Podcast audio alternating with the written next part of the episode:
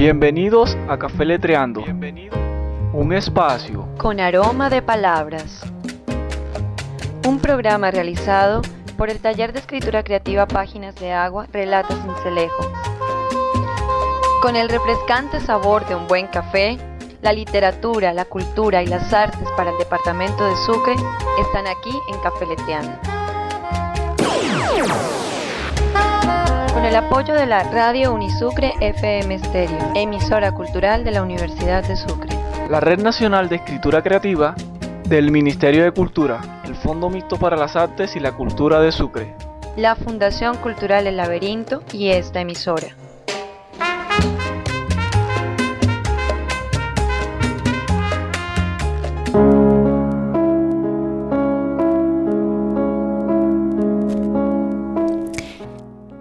Bienvenidos a Cafeletreando, con la dirección ejecutiva de Vicente Periñán Petro, rector de la Universidad de Sucre, dirección general de Alfonso Ramón Hamburger, producción de Alejandra García Mogollón y el taller de escritura creativa Páginas de Agua Relata Cincelejo, bajo la producción de audio de Atma Vergara y Jesús Robles Anaya, en la mesa de trabajo Libardo Caraballo y quien les habla Alejandra García. Bienvenidos.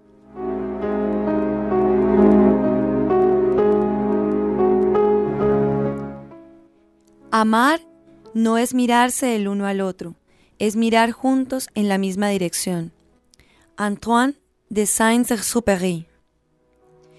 En este programa del día de hoy vamos a recordar el nacimiento de este escritor francés con el que vamos a abordar durante el programa y durante este programa de hoy que es la luna. El azúcar de hoy entonces, ¿cuál es, Libardo? La luna. Y el azúcar de hoy es la luna. La luna. Literatura. La luna. Música. La luna. Así es, y el azúcar de hoy es la luna. Ese astro que tenemos casi todas las noches e incluso de día y que podemos ver con solo alzar nuestra mirada hacia el cielo. Mágico astro que ha inspirado durante toda la historia de la humanidad a poetas, músicos, artistas eh, plásticos, escénicos y que lleva al sueño, a la, eh, pues más bien a la ensoñación, ¿no? Así es. Ahí en el fondo estamos escuchando la sonata de Beethoven, Claro de la Luna. Pero, ¿qué es eso de Claro de la Luna?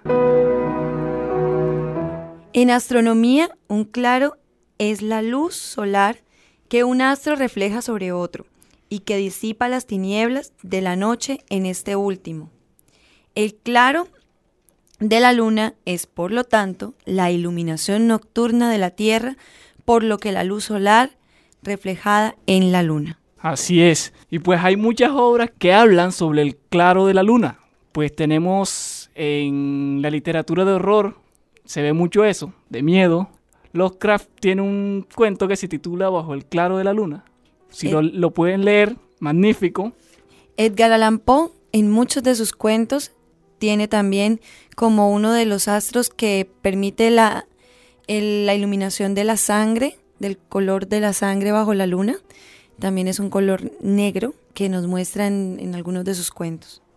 La luna, satélite natural de la Tierra que refleja la luz del Sol, ha sido motivo de inspiración y estudio para la humanidad entera.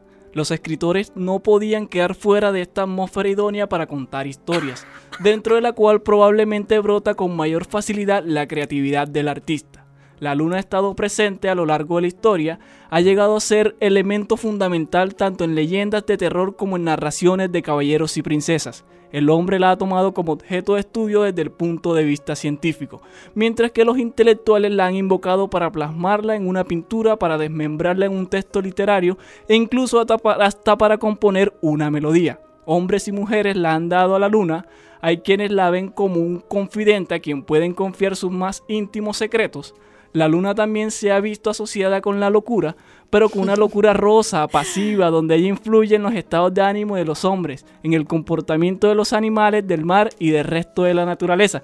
Allí en cuanto a la locura sabemos el tema del lunático, que sale de eso. Por supuesto, como un hombre Que eso me hace recordar que un hombre compró la luna, Libardo. Sí, eh, sí. Sí, efectivamente, un hombre compró la luna. Señores oyentes, un hombre compró la luna. La luna alguna vez tuvo dueño, un abogado, pintor y poeta chileno llamado Genaro Gajardo Vera. El chileno adquirió la luna por escritura pública, ojo, ante un notario, el 25 de septiembre de 1954. Gajardo Vera, motivado por formar parte del directorio de un club social de, en Talca, se dio cuenta que la luna no tenía propietario y dijo, y debido a que en el club se le exigía tener una importante fortuna, comprar la luna le servía para tal fin. Los periódicos de la época no, no se hicieron esperar. Registraban que cuando Genaro sorprendió al notario entregando en la inscripción de la escritura, éste le dijo, la inscripción cumple con los requisitos, óigase bien, es un bien cierto, pertenece a la tierra, tiene deslindes y dimensiones, pero te van a tildar de Loco. loco. Pues claro, ¿a quién se le ocurriría comprar la luna? O sea, primero está muy lejos. Primero no se puede vivir en ella en condiciones normales como se hace aquí en la Tierra. Pero bueno, cada cual con su tema. Claro, y una vez legalizados los papeles y pasados los años, los Estados Unidos, en su maratónica carrera por ganarle la Guerra Fría a la Unión Soviética, decidió viajar a la Luna en 1969. Hm, Y háganme el favor, para este propósito el gobierno norteamericano debía pedir permiso al señor Gajardo Vera para pisar territorio lunar. Así, el mismísimo presidente Nixon escribió un comunicado a través de la Embajada Americana en Chile dirigido a Genaro Gajardo Vera, el marco del alucinante del Apolo 11. Solicito en nombre del pueblo de los Estados Unidos autorización para el descenso de los astronautas Aldrin, Collins y Armstrong en el satélite lunar que le pertenece, cierro comillas. Y Gajardo Vera respondió, abro comillas, en nombre de Jefferson de Washington y del gran poeta Walt Whitman, autorizo el descenso de Aldrin, Collins y Armstrong en el satélite lunar que me pertenece. Y lo que más me interesa no es solo su feliz descenso de los astronautas, de esos valientes, sino también un feliz regreso a su patria. Gracias, señor presidente. Increíble. Absolutamente. Las Naciones Uni- Unidas formalizaron la prohibición de la compra-venta de objetos exteriores a la Tierra por encima de 80 kilómetros de, altura sobre esta. Pero la escritura de Genaro Gajardo Vera era varios años anterior a e- dicha ley. Sin embargo, el señor Genaro murió en 1998 sin haber sacado provecho inmobiliario de su propiedad luna- lunar. Pero le quedó a sus herederos, así que dentro de un futuro, cuando toque desalojar la Tierra y buscar otro mundo donde vivir, pues pueden ir pensando que ya tienen dónde hacerlo. Sí, sí, sí. Tenemos interesantes em, apuestas a la luna. El término selenita, de origen griego, es el supuesto gentilicio de este satélite. Proviene del nombre Selene, diosa griega asociada a la luna. Algo muy interesante también que encontramos es que la rana, el sapo, la liebre y el conejo son animales relacionados con la luna y muchas veces se les pre- representa como símbolo de la misma. Y uno que piensa que los lobos son Sí. animales de la luna, porque, porque todo que tiene que ver con lobos siempre se relaciona con, Con la, la luna. luna. Las diferentes etapas o periodos lunares. Los muiscas adoraban a la luna, la llamaban Chía, hoy este nombre lo lleva a una ciudad cercana a Bogotá. Y para ello, eh, para hablar de los lobos y para hablar de las cucharadas que nos podemos comer a la luna como si fuera un pedazo de queso, vamos con dos mitos de la luna. Eh, parte de un cuento de Jaime Sabines. Este viene siendo un trabajo de Imaginantes, una producción mexicana que pueden encontrar en YouTube.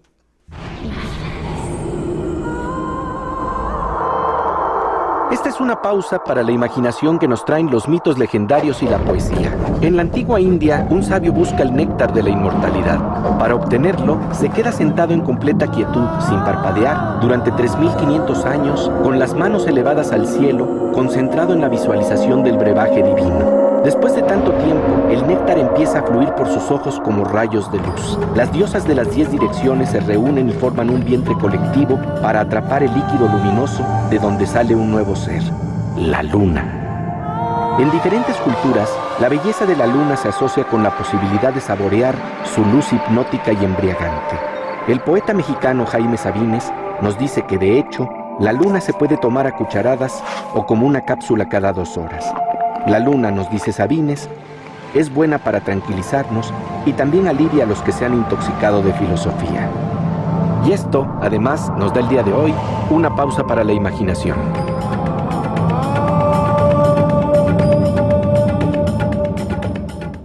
Claro que sí, dos mitos de la luna eh, de Jaime Sabines, producción de Imaginantes, mexicana.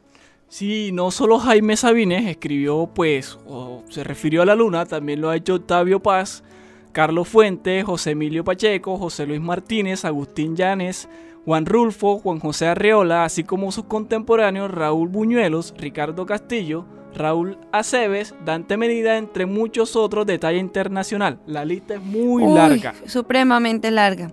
Casi todos, no solamente escritores, sino de muchas, muchas artes han tomado a la luna. Por ejemplo, a Beethoven, que lo escuchamos, eh, Klaus Debussy también ha, hecho el claro, la claro de luna hay muchísimas obras, muchísimas obras, muchísimas exposiciones artísticas que están en torno a este maravilloso astro que todas las noches nos regala su luz y su magia. Y es un astro que se relaciona mucho con el hombre, un astro que pasa por las etapas de la vida, diciéndolo de cierta manera. Nace, crece y muere en sus diferentes ciclos. sí, claro que sí cada vez que vemos cómo se renueva. Y para conocer un poco más de la luna y su sentimiento reflejado en Jaime Sabines, vamos a escuchar a qué te sabe, a qué te huele el poema. A qué te sabe, a qué te huele el poema.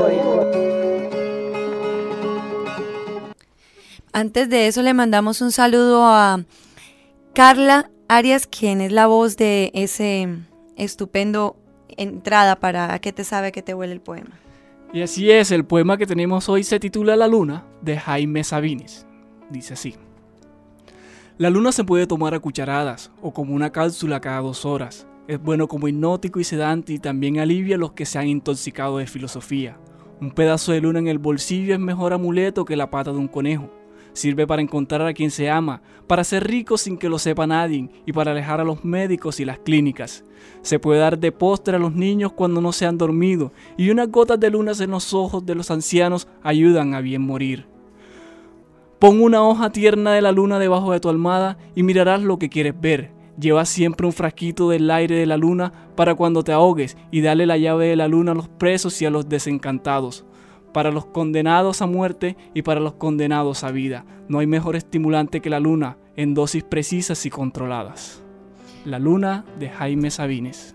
Hermoso poema que nos transporta a ese maravilloso mundo que deja el observar, el encantarse en la luna. Y dan ganas, y dan ganas de seguir alimentándose de la luna. Claro que sí. Ahora eh, vamos a seguir con nuestra luna ¿Y el sabor recomendado?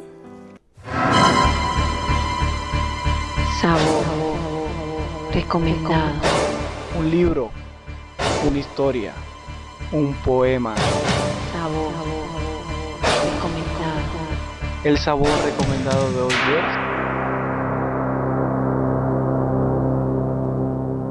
Vamos Alejandra, a ver, ¿cuál es el sabor recomendado que tienes para hoy? ¿Qué nos trae?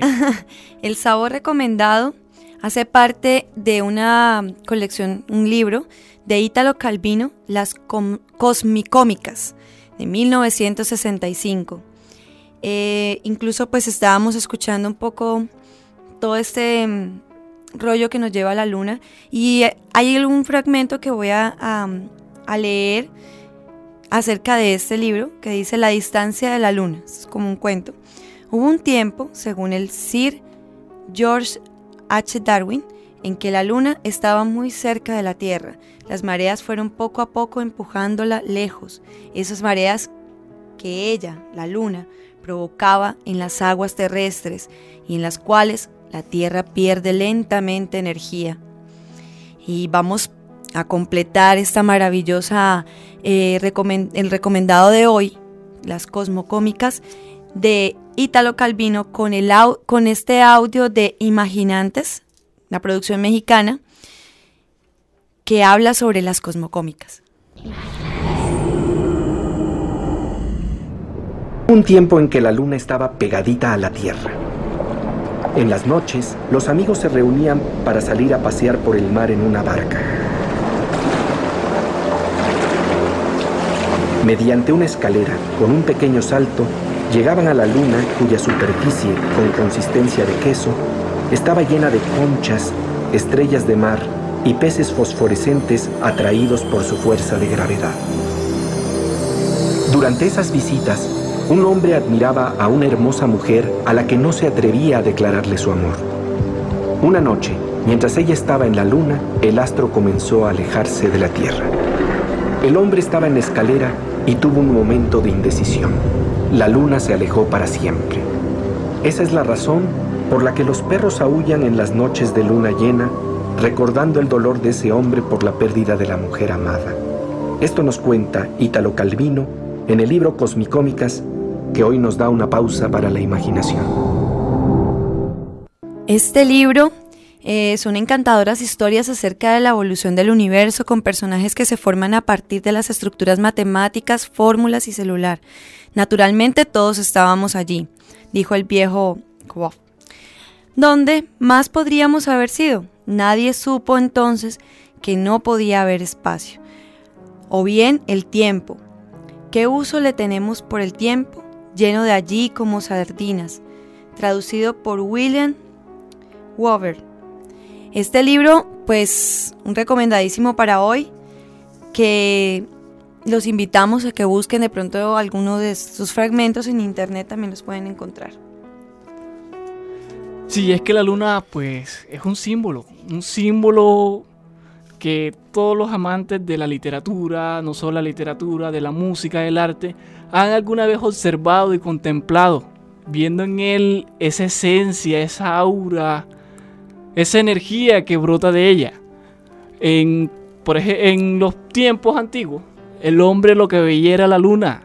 El sol siempre estaba ahí, la misma forma, nunca cambiaba de forma, siempre era lo mismo. Pero la luna cambiaba a veces salía, a veces no salía, a veces salía con una forma, a veces salía con, con otra forma. Y ellos comenzaron a fijarle y a darle cierto sentido a ese astro. ¿Por qué hace eso? ¿Por qué? ¿Por qué es tan cambiante? ¿Por qué? Incluso se dice que con los cambios de la luna eh, existe mucha relación entre lo que pasa interiormente dentro de los seres humanos, sus energías, cómo se confluyen, cómo se mueven, se agitan, se ponen pasivas. Y por eso ese famoso dicho de que, ve, está loco, salió la luna. Eh, otro de los escritores que hoy recordamos por estar cerca su fecha de los 100 eh, años de haber nacido es Anton Saint-Exupéry, quien escribió El Principito y que también para él fue muy importante en esa obra, La Luna. Así es. Y por cierto, yo estoy seguro que a él se le llevó El Principito. Esa es una buena teoría. Era aviador y desapareció y nunca más lo encontraron. ¿Qué pudo pasar? Se lo llevó el Principito para su planeta. Sí pudo haber sido. Incluso el planeta que él describe dentro del Principito es como la Luna. Es, es un planeta pequeño. Yo agito la cabeza como si me estuvieran viendo. Exactamente. Pero bueno, sí, sí, es cierto. Una, una roca, sobre la roca una casa, una flor, a él habita allí. Es la luna, o sea, es una representación de la luna. Y por eso también, eh, de manera muy especial recordamos a este escritor que nos entregó esa gran obra, que se piensa mucho que es para niños pequeños, pero es para cualquier edad. Cualquiera puede leerla y entenderla. Y fascinarse y por fascinarse con ella. Bueno, que no hagamos esperar a nuestros amantes de la música y vamos con el tintico musical. Para endulzar el oído, el tintico musical. Uy, bueno, ¿qué es lo que vamos a escuchar? ¿Qué vamos a escuchar? Ahí está.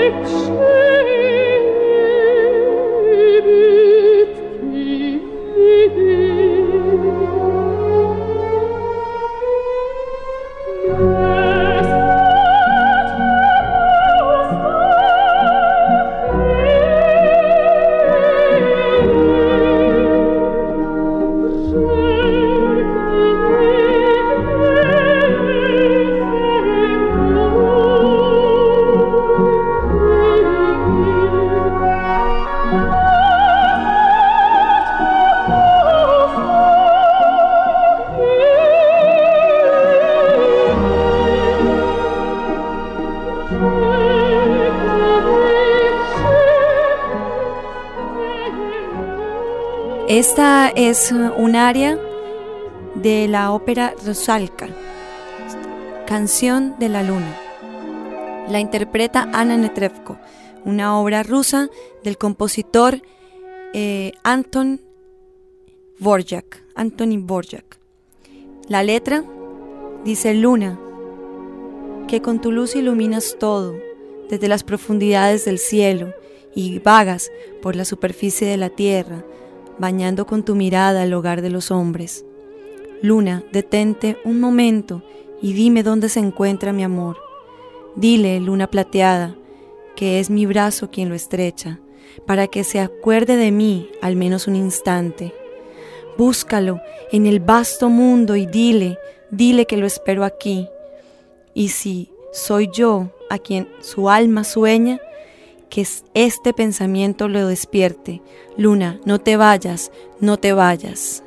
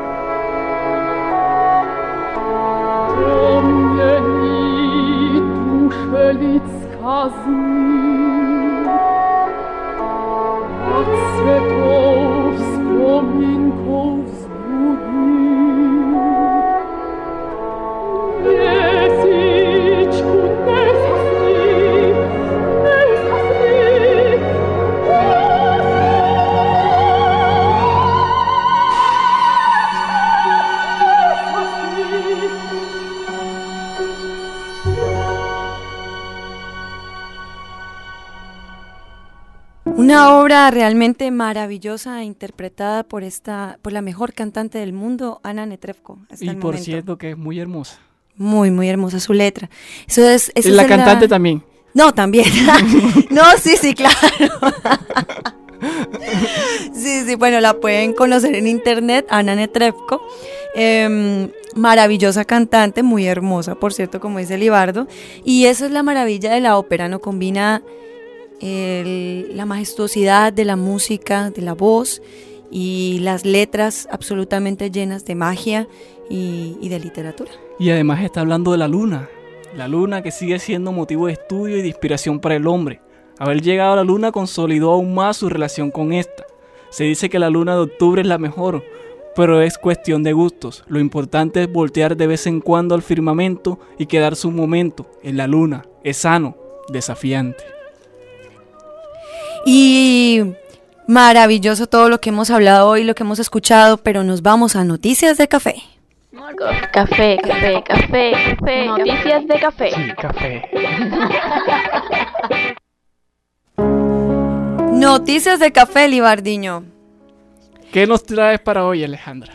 Bueno, tenemos, eh, recordemos a los oyentes que estamos haciendo énfasis en los concursos.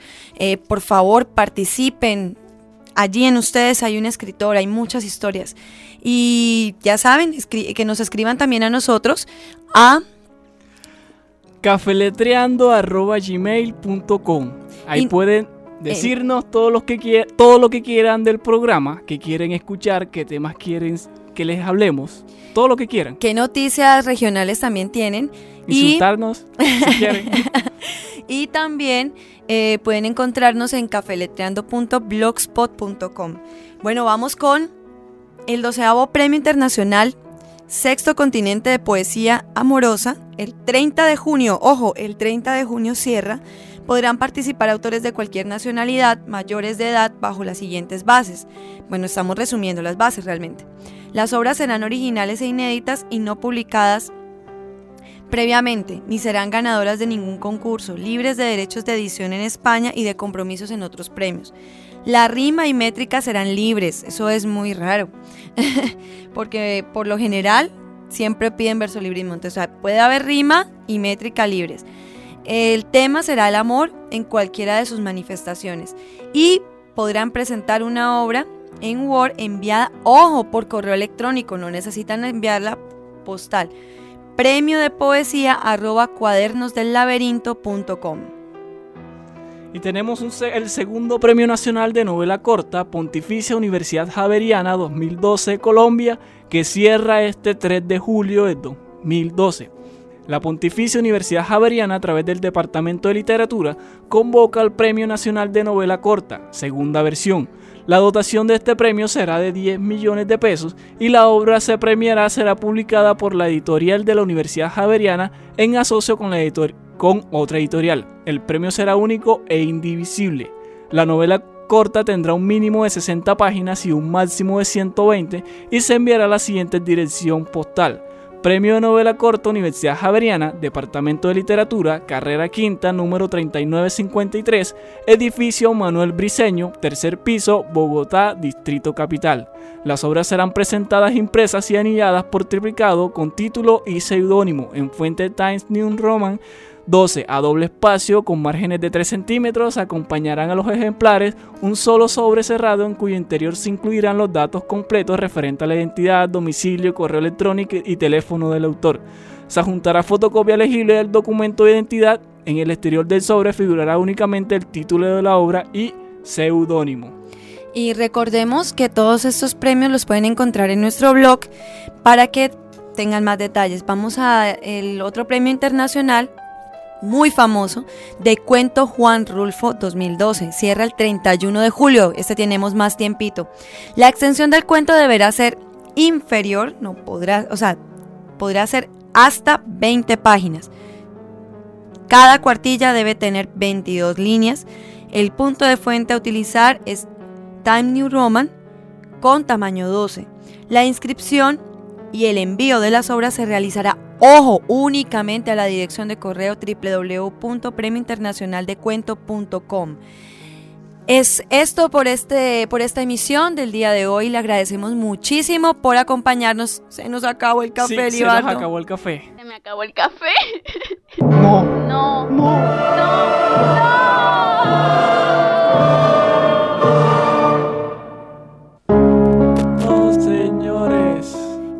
señoras, jovencitas antes, y jovencitos. de terminar, un saludito a Larry, Mayu y Ceci que escuchan este programa o que empezarán a escuchar este programa y me pidieron que por favor les enviara un saludo. Claro que sí, saludos a todos nuestros oyentes, a la mamá de Carla, a Carla, a los oyentes en otras partes del país que nos han escrito también muchos saludos y un abrazo. Sí, a la mamá de Carla porque si no... Sí, claro que sí. Me mata. Bueno, este programa ha sido gracias a la dirección ejecutiva de Vicente Periñán Petro, rector de la Universidad de Sucre, la dirección general de Alfonso Ramón Hamburger, producción de Alejandra García Mogollón y el taller Páginas de Agua Relata Cincelejo, con la producción de audio de Atmasoris Vergara y Jesús Robles Anaya, en la mesa de trabajo Libardo Caraballo y quien les habla Alejandra García Mogollón. Muchísimas gracias, nos vemos la próxima emisión. Chao. Bienvenidos a Café Letreando. Un espacio con aroma de palabras. Un programa realizado por el taller de escritura creativa Páginas de Agua Relata Cincelejo. Con el refrescante sabor de un buen café, la literatura, la cultura y las artes para el departamento de Sucre están aquí en Cafeleteando. Con el apoyo de la Radio Unisucre FM Stereo, emisora cultural de la Universidad de Sucre. La Red Nacional de Escritura Creativa del Ministerio de Cultura, el Fondo Mixto para las Artes y la Cultura de Sucre. La Fundación Cultural El Laberinto y esta emisora.